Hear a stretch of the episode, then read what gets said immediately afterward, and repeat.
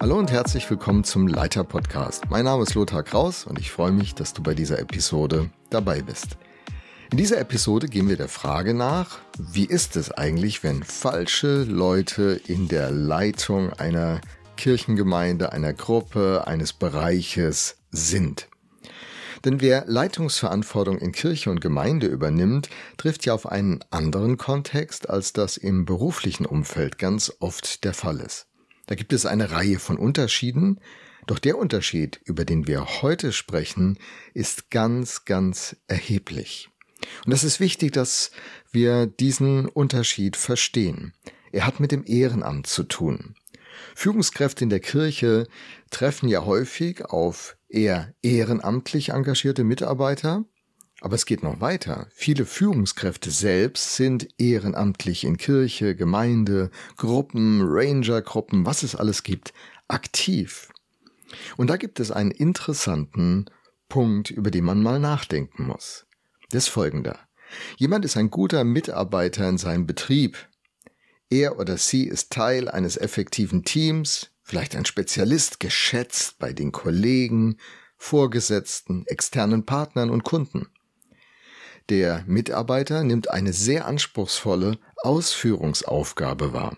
Vielleicht ist er ein Facharbeiter, ein Ingenieur, ein Vertriebler, Handwerker, Selbstständiger, Kreativer, Assistent von in sozialer Arbeit engagiert. Es gibt so viele wertvolle, wichtige und gute Ausführungsaufgaben. Er ist eine sehr wichtige Person in seinem Unternehmen, aber bislang noch nicht für eine Führungsaufgabe entdeckt. Seine, seine, seine Kollegen und seine Vorgesetzten kamen bisher nie auf die Idee, dass diese Person sich für eine Führungsrolle eignen könnte. Und in der Kirche, da wird das auf einmal ganz anders gesehen. Diese Person wird auf einmal ermutigt, sich der Aufgabe zu stellen, hey, du kannst das, wir glauben an dich. Interessante Gedanken, aber sind die zutreffend? Wie kommt das? Ich will mal einige Punkte nennen, die eine Ursache sein könnten, warum Leute, die im beruflichen Umfeld für Führungsrollen gar nicht gesehen werden, in Kirche und Gemeinde auf einmal diese Rolle angetragen bekommen. Da ist der Mangel an Mitarbeitern. Man ist froh um jede Person, die mit anpackt. Und dann redet man Leute stark. Am Anfang ist das natürlich eine fixe Lösung, aber ihr ahnt schon, die Probleme kommen auf, der, auf die Länge der Zeit. Oder unter den Blinden ist der Einäugige der König. Haben wir vielleicht wenig Leute mit erkennbaren Leitungsbegabungen in unseren Reihen? Dann redet man schon schnell mal andere stark.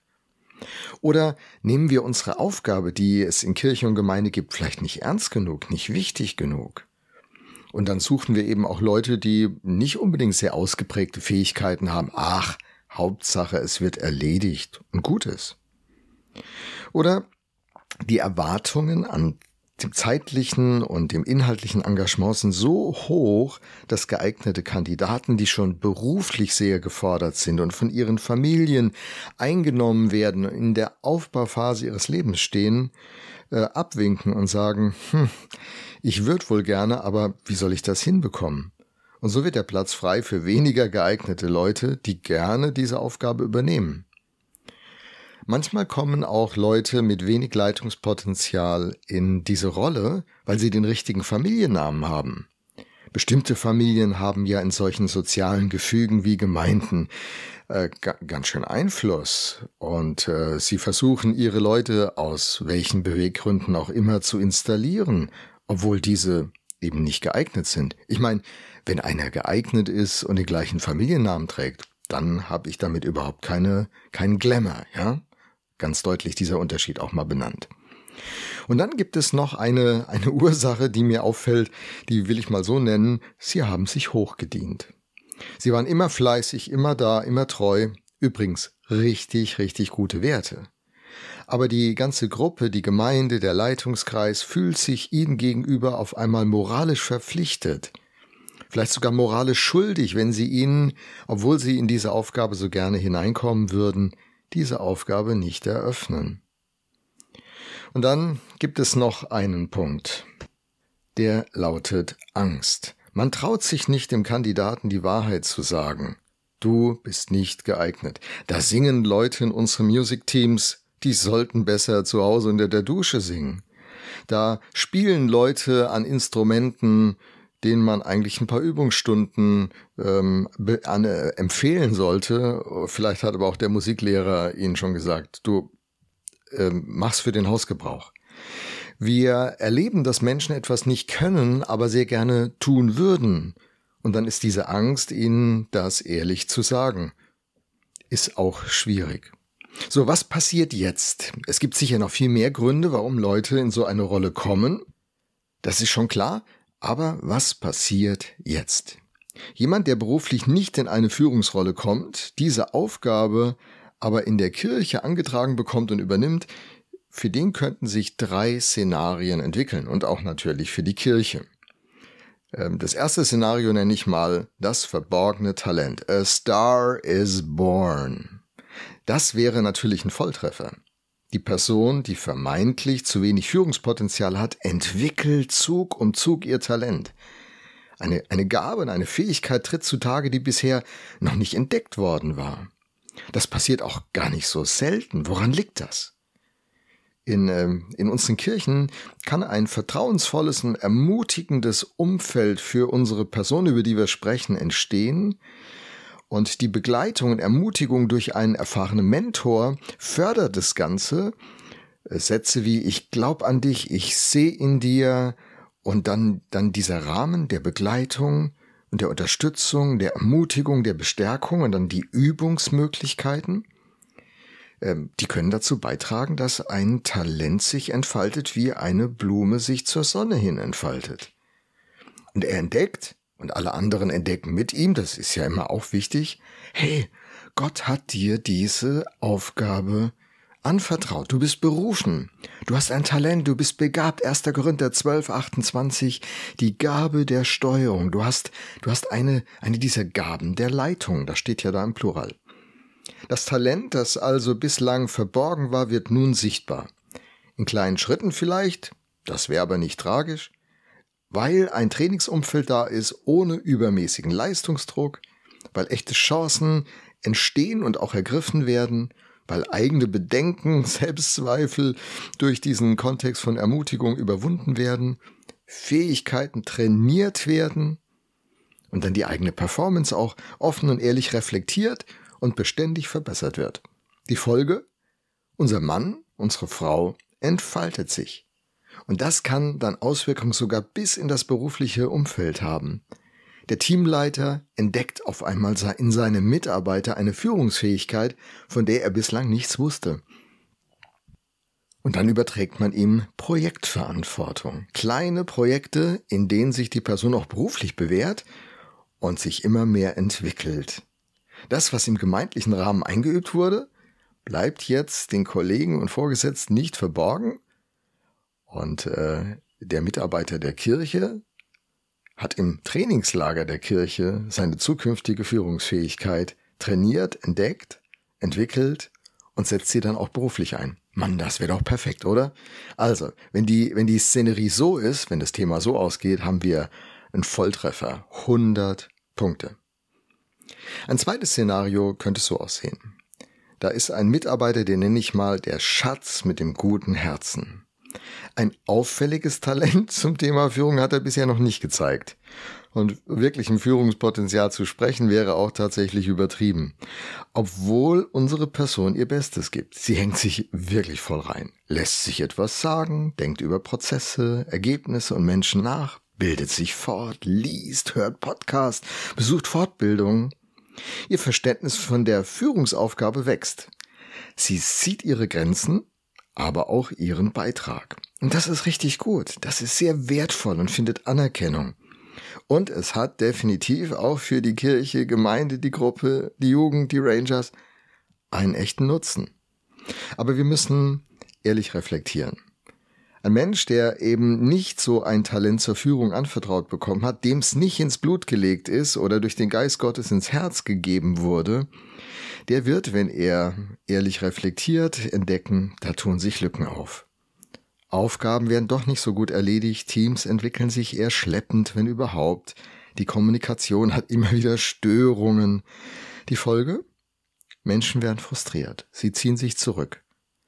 A-Personen, also Beweger, Entwickler, Mover und Shaker, Leute, die etwas nach vorne bringen, die fühlen sich nicht angezogen von Leitungspersonen, die quasi wie ein Korken auf der Flasche sitzen.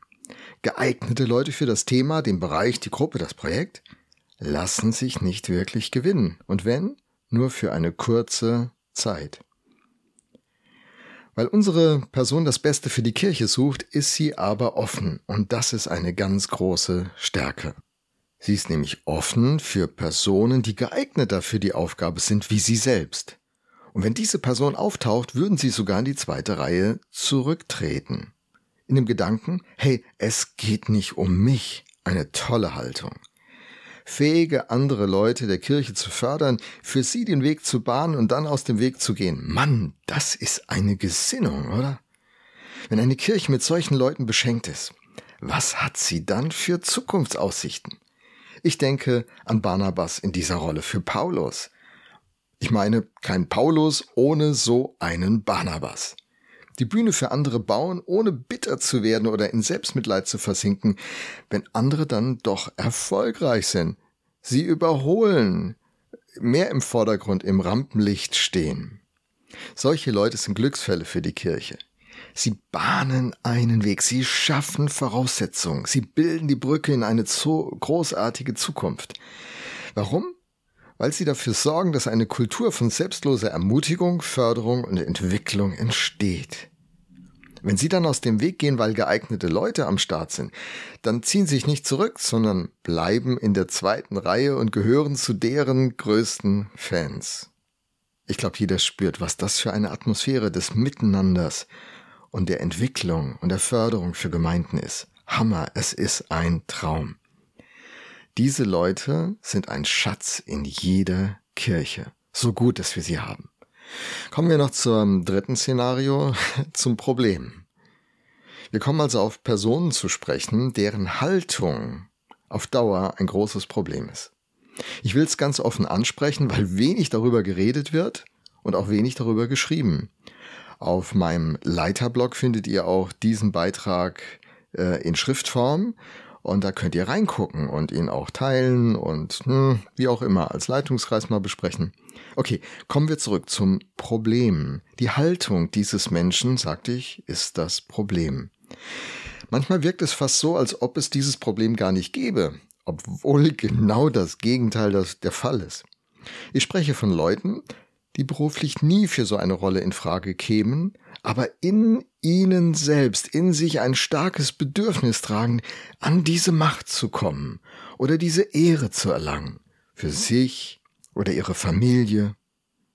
Schon das Neue Testament berichtet uns von solchen Leuten, zum Beispiel die Mama von Johannes und Jakobus. Sie geht zu Jesus und wünscht sich, dass ihre beiden Sprösslinge zur Rechten und zur Linken von Jesus in seinem Reich sitzen könnten.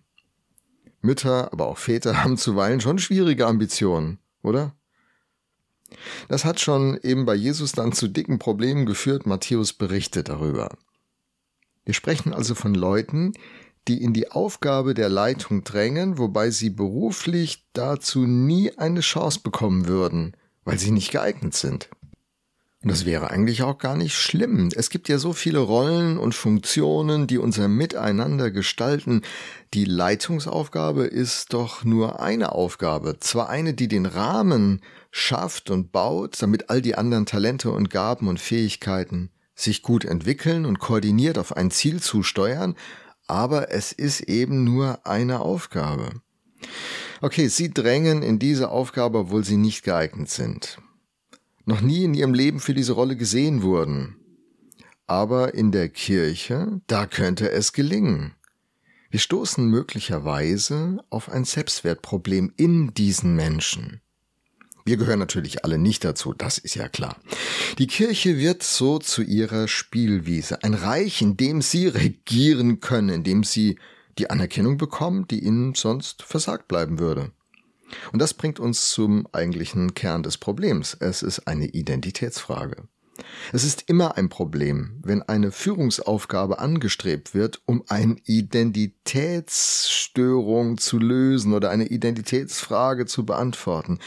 Tief verborgen liegt eine Minderwertigkeit, und äh, die kann auch in einem sehr starken, selbstgerechten dominanten Auftreten ausgedrückt werden. Der Mensch wirkt stark, dabei ist er innen ganz schwach. Wann immer die Führungsfrage mit der Identitätsfrage verknüpft wird, ähm, sind wir in einem toxischen Kontext, in einem giftigen Kontext. Das kann nicht gut gehen.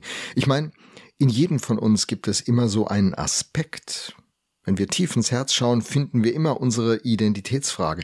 Deshalb brauchen Führungskräfte Begleitung, Seelsorge, offene Reflexion. Sie wissen, dass das die eigentliche Baustelle ihres Lebens ist und nicht all die technischen Fragen, die nicht unwichtig sind. Aber wer ich bin, prägt, wie ich leite. Because leading is a reflection of who you are, you lead from the inside out, sagt Dave Kraft. Was in dir los ist, prägt, was nach außen durch dich Gestalt findet. So, wenn der, wenn, wenn das also Raum greift, wenn Menschen mit dieser inneren Haltung nun leiten und eine Kirche prägen, dann führt das zu Blockaden. Das wird zu einem Problem, das die Kultur der Kirche richtig verseucht. Sie äh, kommen so in die Rolle von Verantwortlichen, die aber in Wahrheit Verhinderer sind, Stolpersteine, vielleicht ältere Brüder, wie das in Lukas 15 berichtet wird, Pharisäer, Leute, die, die auch äh, die, die Hüter der wahren Lehre sind und äh, alles richtig und besser, wie die anderen wissen. Sie werden zu einem Problem in der Kirche. Sie sind dann auf einmal der Elefant im Raum, den kaum einer wagt anzusprechen. Das geht auch mit einer richtig demütigen Fassade. Manchmal sind ja Leute, die sehr demütig wirken, sehr dominant und manipulierend. Und erstaunlich, wie viel Ängste in Kirchen und Gemeinden vor Leuten dieser Art ähm, auszumachen ist. Man fühlt sich schlecht, wenn man ihnen einen Stoppschild setzt. Das kann man doch nicht machen. Das gehört sich doch nicht. Wir wollen doch hier in der Liebe bleiben. Und so kommen diese Leute durch. Immer wieder, immer neu obwohl viele an ihnen leiden. Hey, das darf nicht sein. Sie setzen sich doch so intensiv für die Kirche ein, spenden viel Geld, springen in die Lücken, wir verdanken ihnen zu viel, so viel. Das stimmt, aber es ist das falsche Argument. Manchmal ist dann diese Hingabe der, der Manipulationshebel, der Schaden, den sie mit ihrer schwierigen inneren Haltung in die ganze Gemeinde hineintragen, den müssen wir sehen und nicht die Augen davor verschließen. Und so mancher von ihnen beherrscht seit Jahrzehnten sein Feld, in Perfektion, manchmal in der Rolle eines Kirchenältesten, der mit 75 oder 80 immer noch nicht abtreten will. Und auch nicht will, dass sich irgendwas verändert, was seinen Horizont sprengt. Warum ist das so schwierig für Sie? Wir sprachen über Identität, weil jede Sachkritik sofort auf dem Identitätsohr gehört werden wird. Sie stehen in der Rolle, um ihre Identität zu finden. Ich bin der Gemeindeleiter, ich bin der Hauskreisleiter, ich bin der, anstatt ich äh, diene als. Es gibt übrigens ähm, dieses Problem nicht nur auf der Seite von ehrenamtlichen Mitarbeitern, sondern auch von hauptamtlichen Mitarbeitern, von Leitern, Angestellten, beruflich angestellten Leitern in der Kirche, von Pastoren. Wie gesagt, das sind ja nur drei Szenarien, die ich jetzt gezeigt habe. Vielleicht gibt es ja noch mehr. Und es ist auch nur die eine Seite der Medaille. Um den Kontext einfacher Leitung im Rahmen von Kirche, Gemeinde, Gemeinschaft zu verstehen, müssen wir noch ein paar andere Perspektiven einnehmen. Und darum geht es dann in den nächsten Beiträgen der kleinen Serie Einfach leiten. Jetzt danke ich dir, dass du dabei warst. Wenn dir die Episode gut gefallen hat, empfehle sie doch weiter, empfehle den Leiterblog weiter und äh, sei dabei, wenn es wieder heißt, hallo und herzlich willkommen. Hier ist Lothar Kraus mit dem Leiter Podcast. Hab einen schönen Tag.